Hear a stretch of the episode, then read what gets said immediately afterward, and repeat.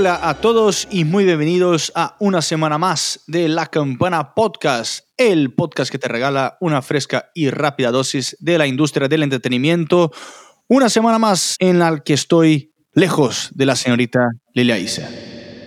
Porque la señorita Lilia se encuentra en su país natal.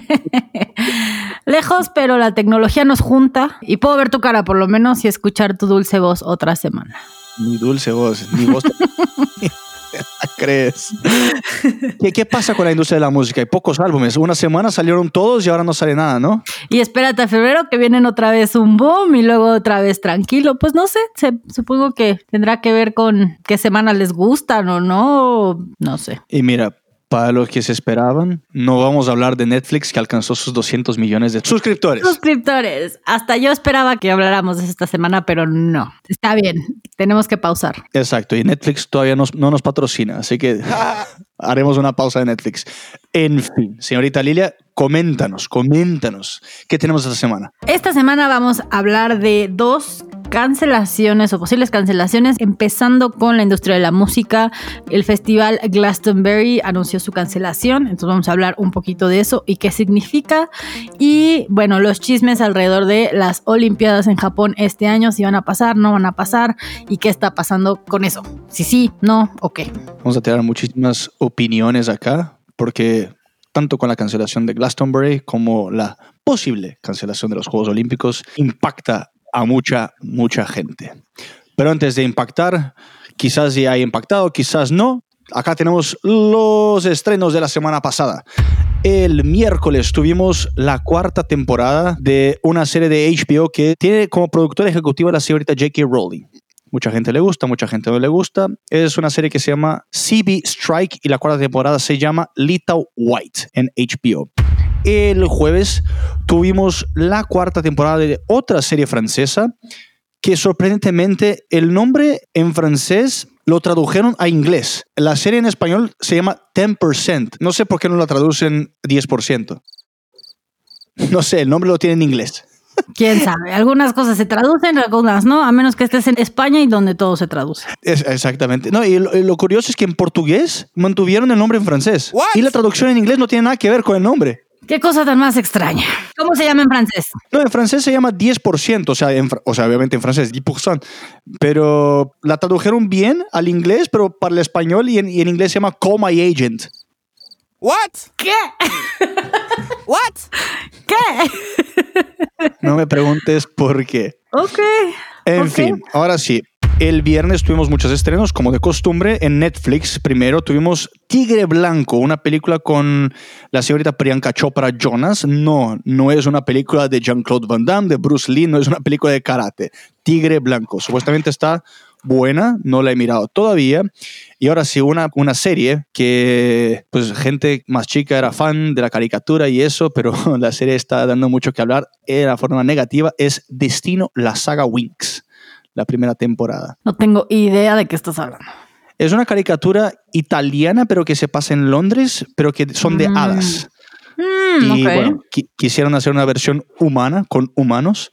Y supuestamente hay muchas, muchas cosas que cambiaron, las principales, sí una que otra, y que la- las niñas eran separadas de los niños y, y los pusieron juntos, en fin, hicieron un dramatín, yo creo. Su lógica está dañada desde que están intentando representar hadas con humanos. Son dos razas diferentes. No se puede, son hadas.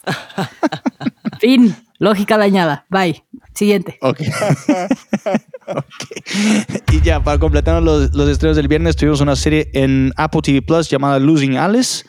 Y en Disney Plus tuvimos Pixar Popcorn, la primera temporada, que son cortometrajes Mm, ujú. súper cortitos, de verdad. Son tres minutos, dos minutos. Yo he mirado casi todos.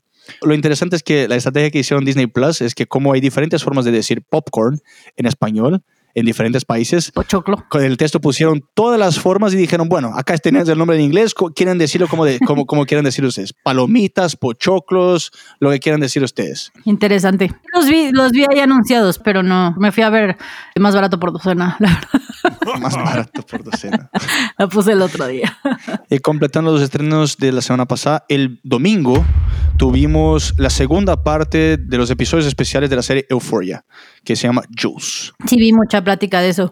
Y digo, no es estreno, pero ahorita que mencionaste HBO y J.K. Rowling, ahí para todos los fans de Harry Potter que anunciaron que va a haber una serie en HBO, por si tenían dudas, ya sé que Latinoamérica todavía no llega. eh, poder pagar HBO, pero pues por si tenían dudas, le están echando muchas ganas para que contrates y te suscribas y pagues porque la cantidad de contenido que están teniendo es de calidad y con pez grandes. Hablando, hablando de pez, salió un nuevo trailer de Godzilla vs. Kong. También, también, con Neisa González.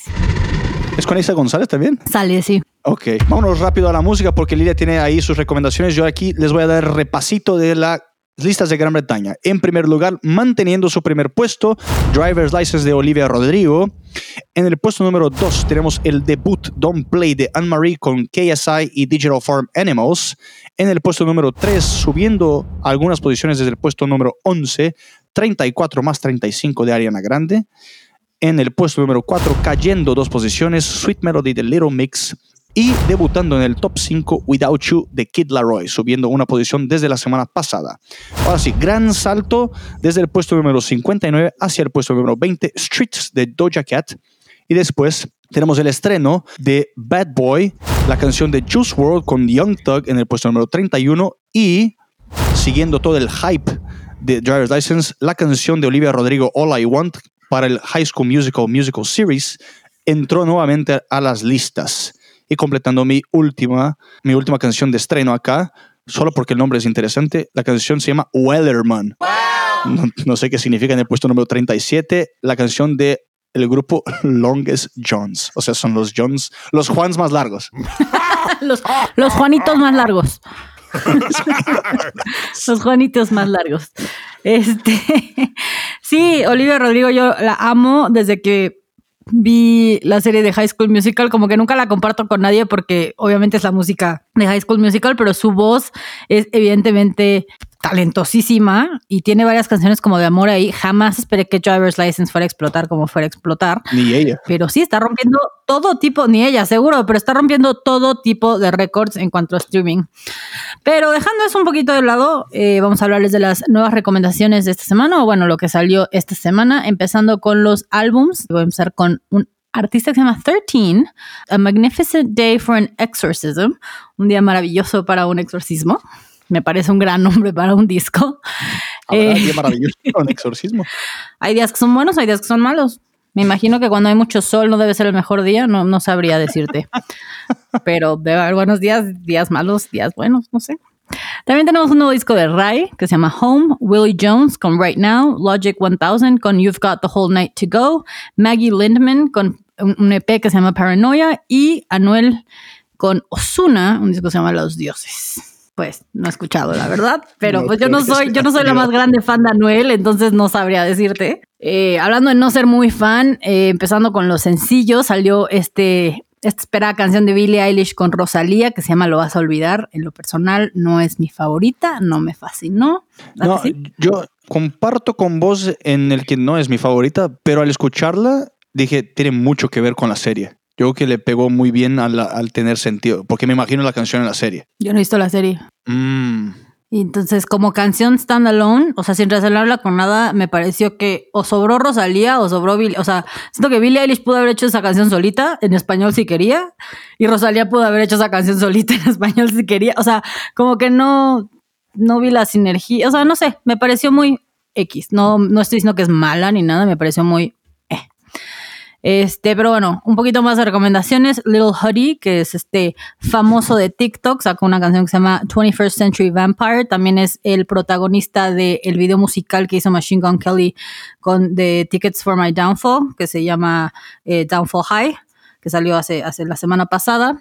Cora the Friend con Pomegranate y Sabrina Carpenter con Skin, que ahora que hablas de Driver's License, hay ahí unos chismes de que todas estas canciones, que Driver's License es para el exnovio de Olivia Rodrigo, que es el ahora novio de Sabrina Carpenter, y leí ese chisme y luego escuché esta canción de Skin y dije, híjole, sí, parece, sí parece que se le está cantando Olivia Rodrigo y no sé si, si hay chismes. Dicen que va a salir otra canción de Sabrina Carpenter con este exnovio, en teoría, contra Olivia Rodrigo después de Driver's License. No sé, estaría bueno para los streams de todos y nos encanta. Bueno, a mí me encanta el chisme.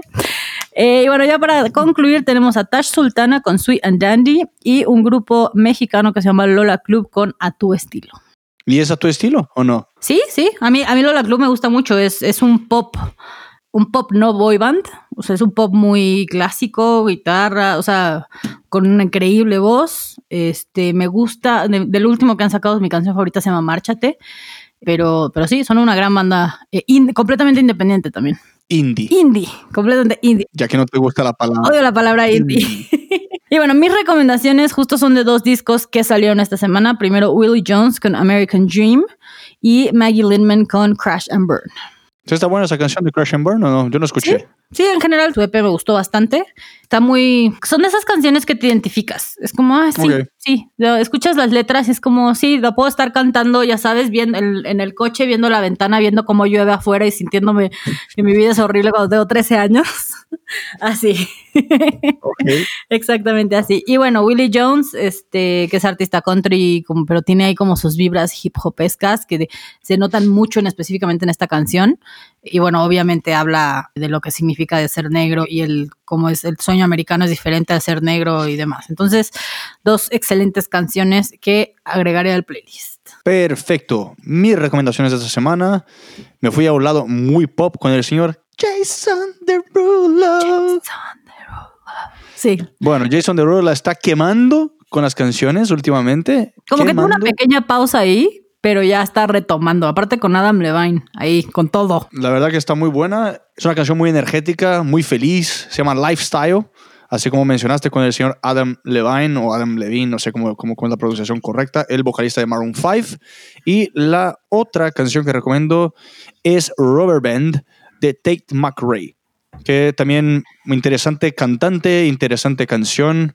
Yo creo que se vienen bastantes cosas para esta señorita, ¿eh? Tomen nota, Tate McRae, siguiente gran estrella de la música. Tomen nota, espérense unos años, les, les voy a decir, se los dije, Tate McRae está a punto de explotar, va a ser el siguiente big thing. Así es, y la, la veo. Tiene, no sé, me gusta bastante, me gusta bastante. Sin duda, tiene todo, tiene todo para, para explotar y va que vuela. Pero hablando de música y bueno, festivales de música y demás, obviamente durante todo el año dijimos sí, 2021 y todos los festivales que se fueron posponiendo y se fueron cambiando de fecha, todos decían regresamos el 2021. Y bueno, tristemente ya llevamos un mes casi de, de este año y las cosas en muchas partes del mundo parecen exactamente iguales que hace un año. Entonces, se está empezando a complicar para muchos y en específico lugares como Inglaterra, donde están una vez más completamente encerrados, eh, bajo mandado de estar en sus casas. Y pues bueno, Glastonbury eh, hace unos días decidió una vez más darse este año sabático, ¿no? Que lo hacen de ver, que ha pasado creo que dos o tres veces, les mencionamos hace muchos episodios. La primera vez que se canceló lo cubrimos también.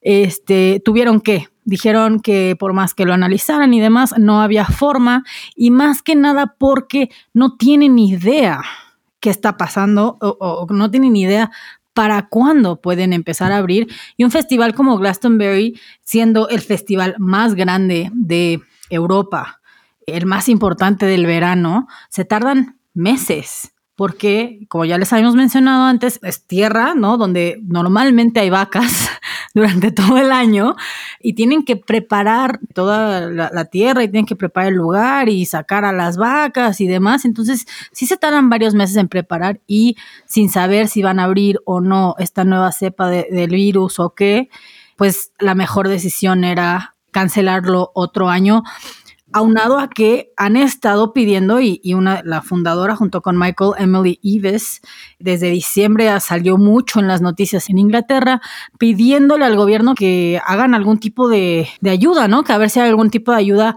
o que ellos hagan, lo que ella específicamente les está pidiendo al gobierno es que tengan su propio sistema como de seguro donde puedan cubrir los costos en caso de que tengan que cancelar último momento y entonces así podrían seguir con la plenación y estar cubiertos de cierta forma, pero pues en por lo menos por lo menos ahorita en en Inglaterra no hay nada por, del estilo para la música y pues decidieron cancelar. No, y, lo curioso es que en esta primera semana de, del 2021 le dijeron a un comité seleccionado que cubre digital, cultura, medios y deportes, que si esos festivales del verano no llegan a tener el apoyo del gobierno con seguros, fondos, vacunas y una forma masiva de hacer pruebas, que esos pueden cancelarse.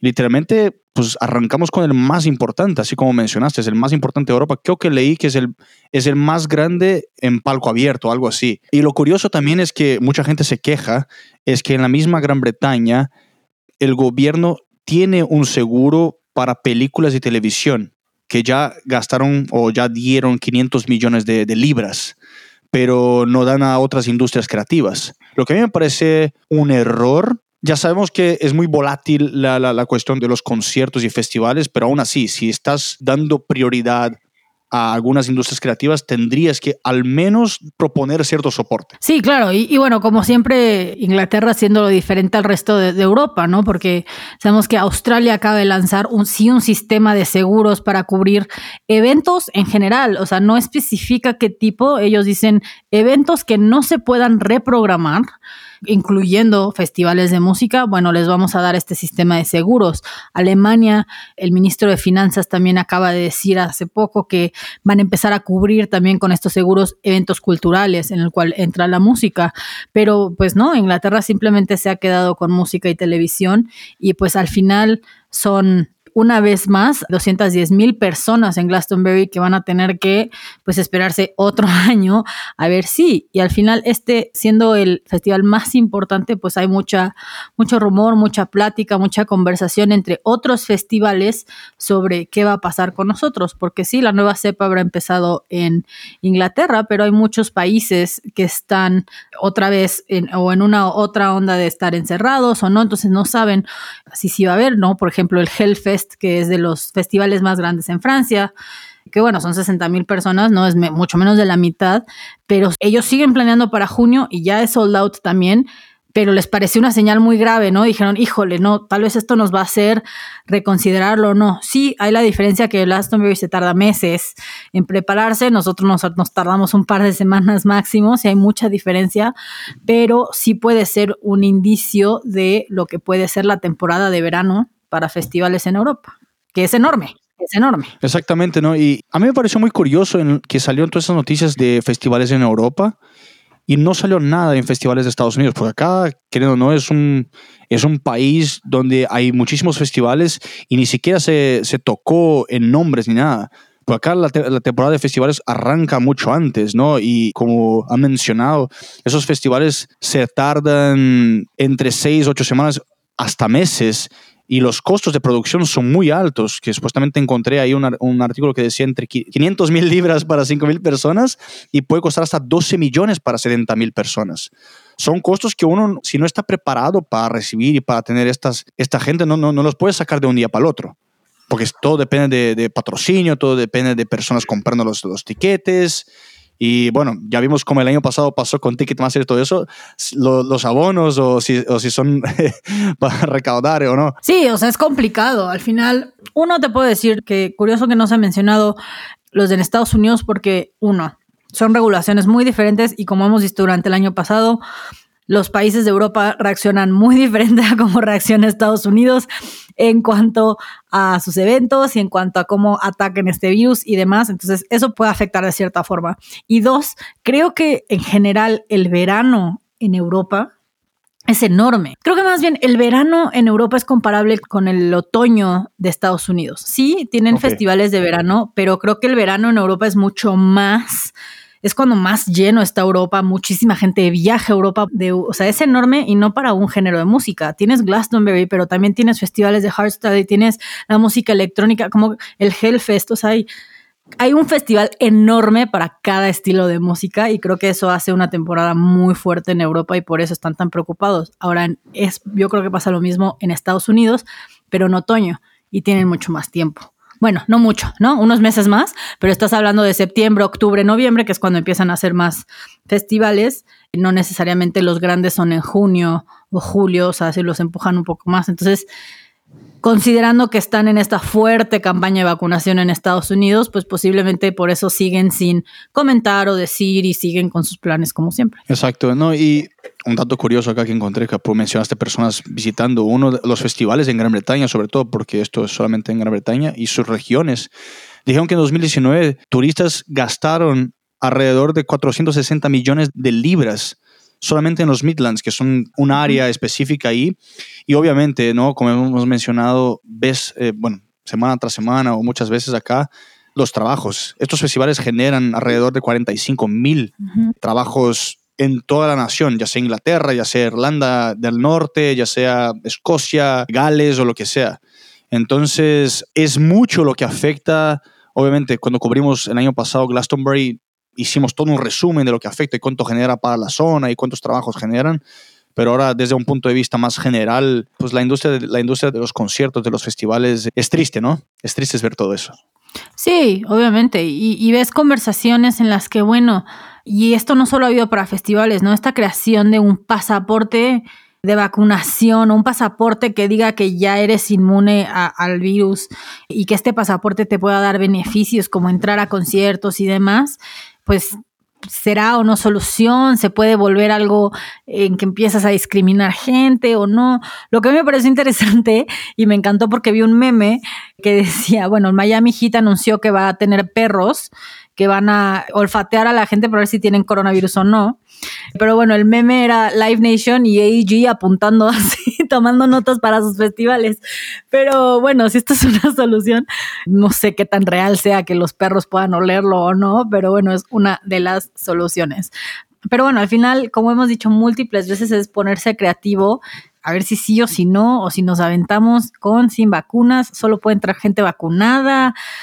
Es complicado, es complicado y pues bueno, también Latinoamérica tiene festivales enormes que, que no sabemos qué van a pasar porque no hemos escuchado de muchos. La verdad que cero. Yo hasta me puse a investigar un poquito acá para este podcast porque México tiene cuatro de los seis festivales que más dinero generan.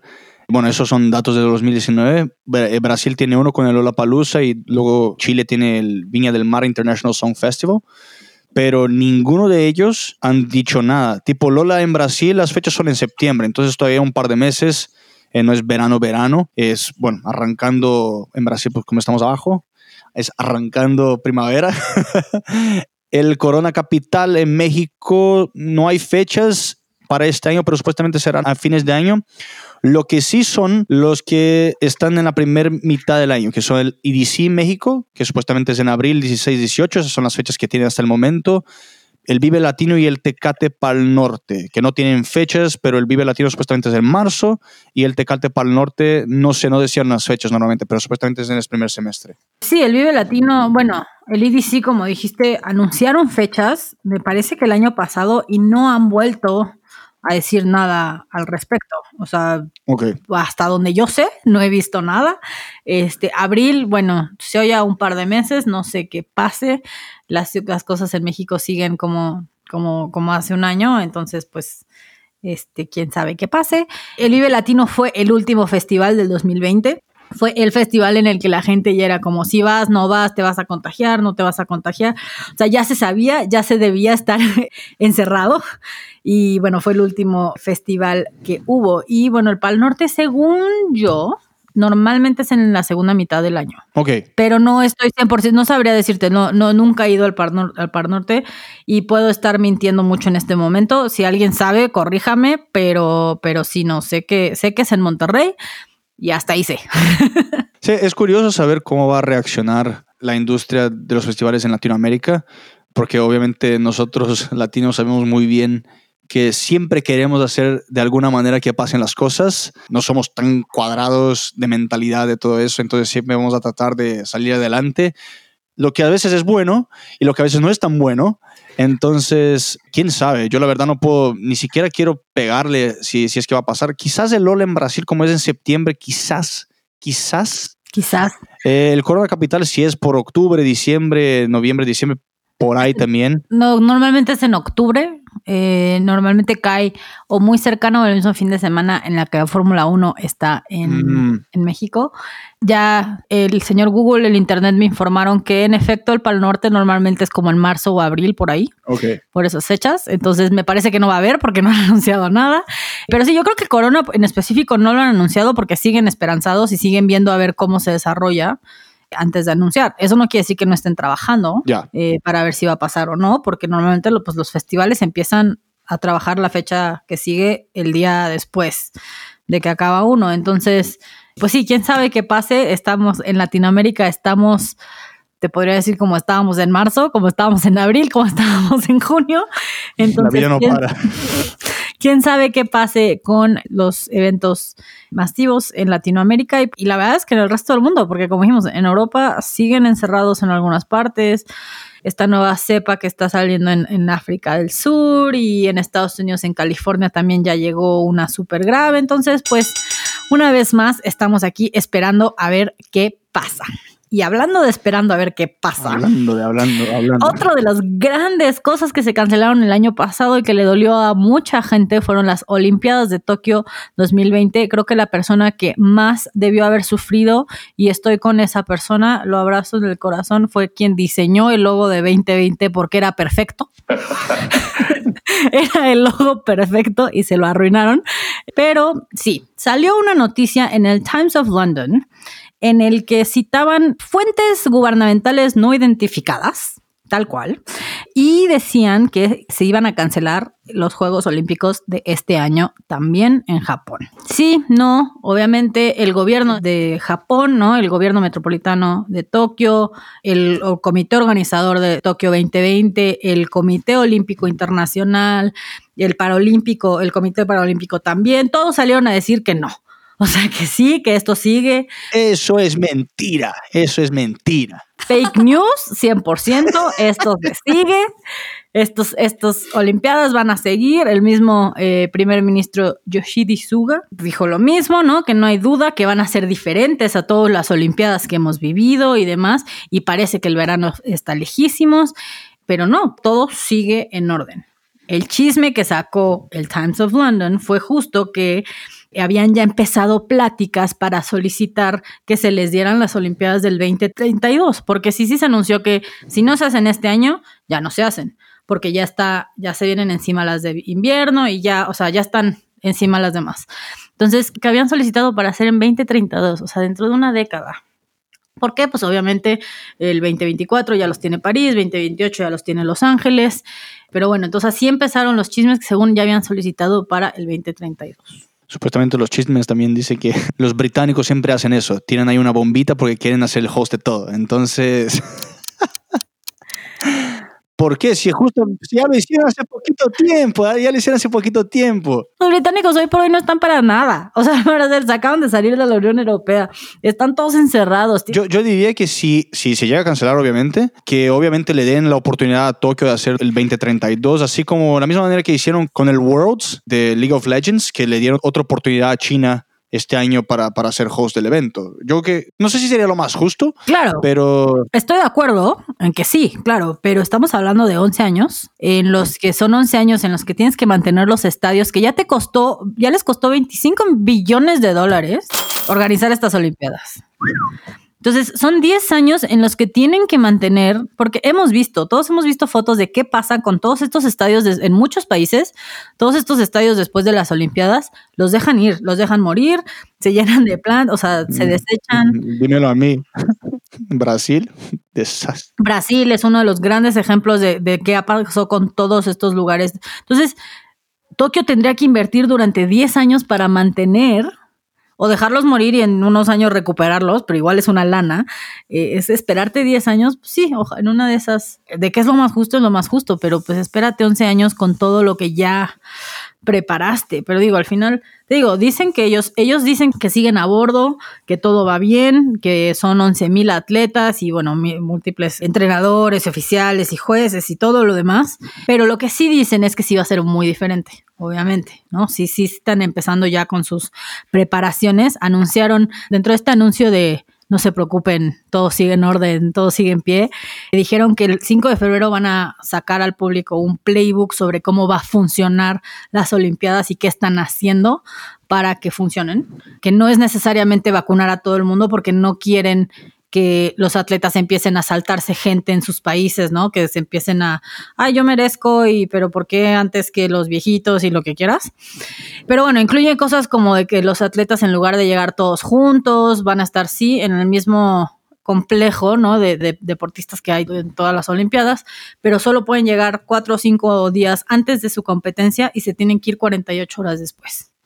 Entonces ya no es este mismo, digamos, feeling de en el que pues se comparten culturas y estás ahí días y bueno, también hemos visto las fiestas que hacen y lo mucho que Y la cantidad de condones que se usa, porque eso salió todo, eso salió a la luz. lo bien que se la pasan y digamos estos cruces culturales que hay entre atletas, este, pues no, y obviamente va a haber muchísimas pruebas y demás, pero pues sí hay conversaciones sobre cambiar muchas cosas como quitar público. No, exacto, ya está, hay pláticas que reducir el número de personas que pueden atender esos eventos hasta a no tener nada de tener cero espectadores. Y también existe una conversación o una línea, una posibilidad de que sea un evento, como dices, sin espectadores y que sea solo para la televisión, que no suena tan descabellado cuando consideras que el Comité Olímpico Internacional tiene, obtiene el 73% de todo el dinero que genera es de vender los derechos para televisión, el 73%. Interesante. Entonces es bastante. Entonces, si hacen unas Olimpiadas exclusivas para televisión, igual están recuperando dinero. Ahora, este es solo el Comité Internacional Olímpico, no Tokio, no el país y no el gobierno. O sea, solo sería retribuible para las Olimpiadas tal cual pero que sea solo por televisión, como dices, igual que en Glastonbury, igual que otras cosas, los trabajos, la gente, la cantidad de dinero que influye. Ahora, yo sí creo que van a limitar la cantidad de turistas, porque pues a los atletas como sea los puedes controlar, así como en Australia, que en el abierto de Australia, que los obligaron a cuarentenarse, pues a los atletas los puedes obligar, pero a todos los turistas que llegan, difícil. No, eh, totalmente. Y encima, ¿cómo vas a controlar todo eso? O sea, hay que tener mucha gente que puedas controlar.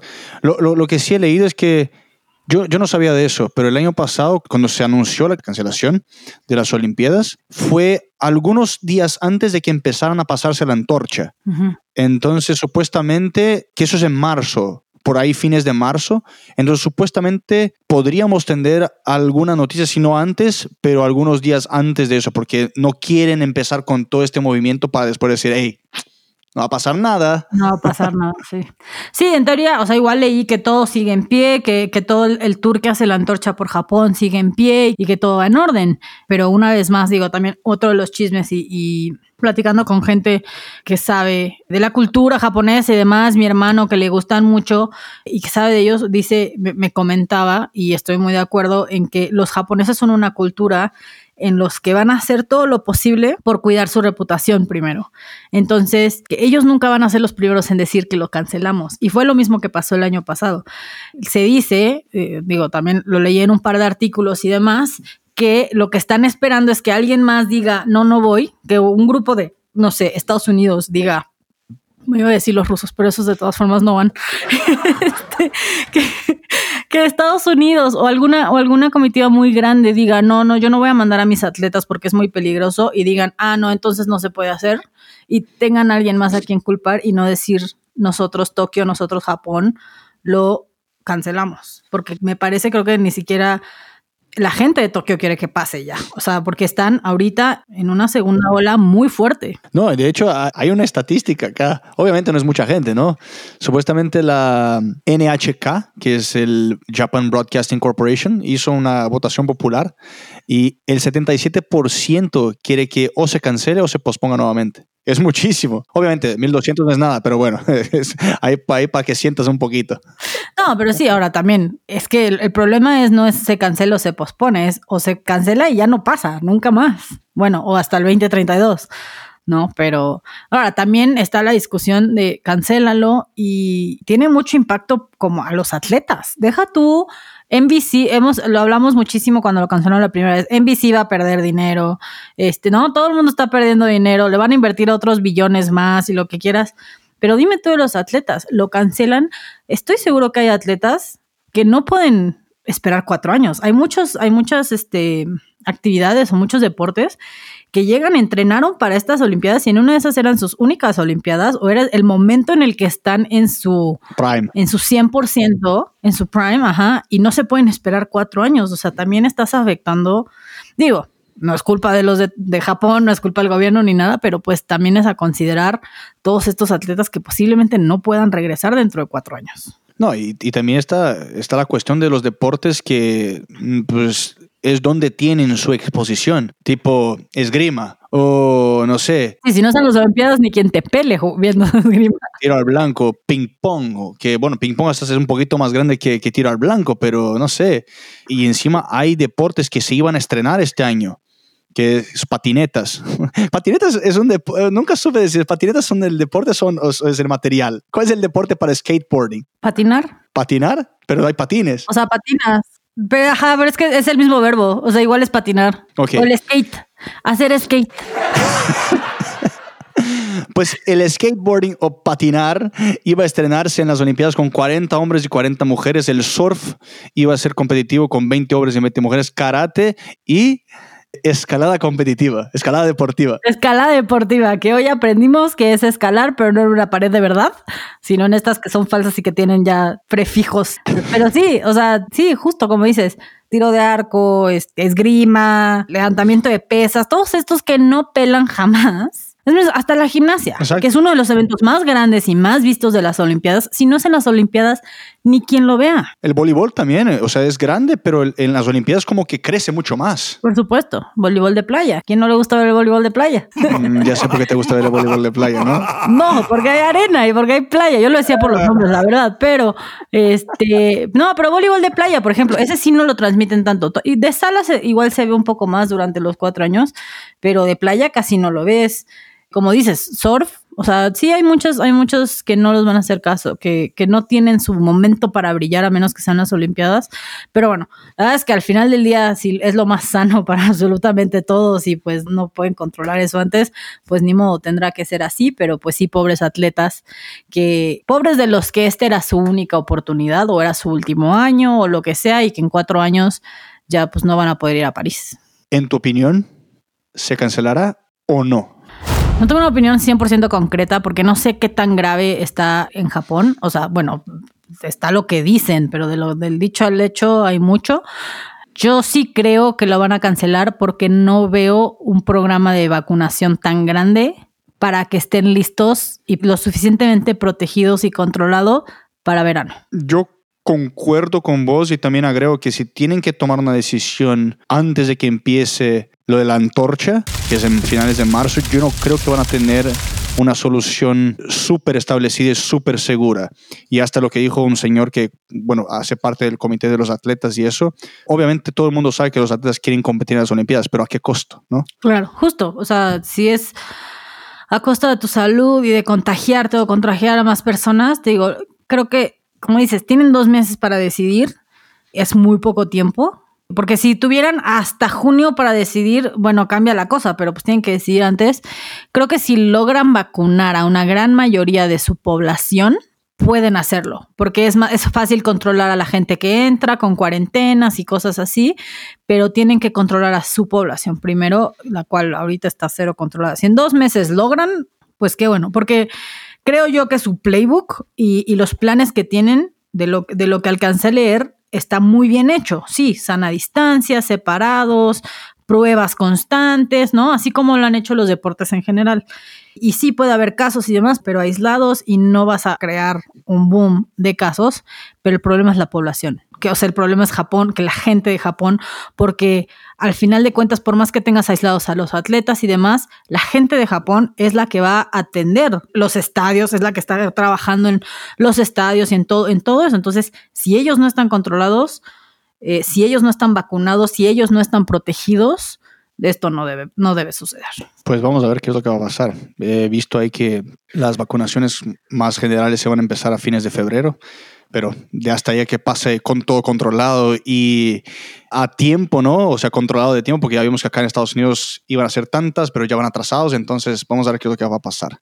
Acá, como siempre, les estaremos informando si eso pasa o no y qué, qué es lo que va a pasar. Quizás no cubramos todo el tema nuevamente, pero vamos a decir, hey, ya está. Ahí les contamos, así como festivales de cine que una vez más que no pensé un año después estar diciendo esto otra vez, pero que están empezando en línea. El Sundance, el Sundance Festival empezó en línea una vez, como muchos otros.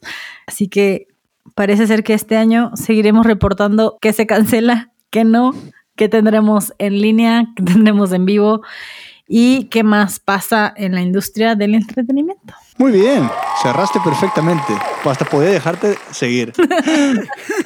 en fin, señorita Lilia, esto es todo por esta semana. Gracias nuevamente por una semana más. Gracias a ustedes, a ti. Gracias, gracias, gracias, gracias. Gracias, gracias a todos, al equipo, a ustedes, los que nos escuchan, a ti por verme la cara otra semana y ya, a todos. Así es.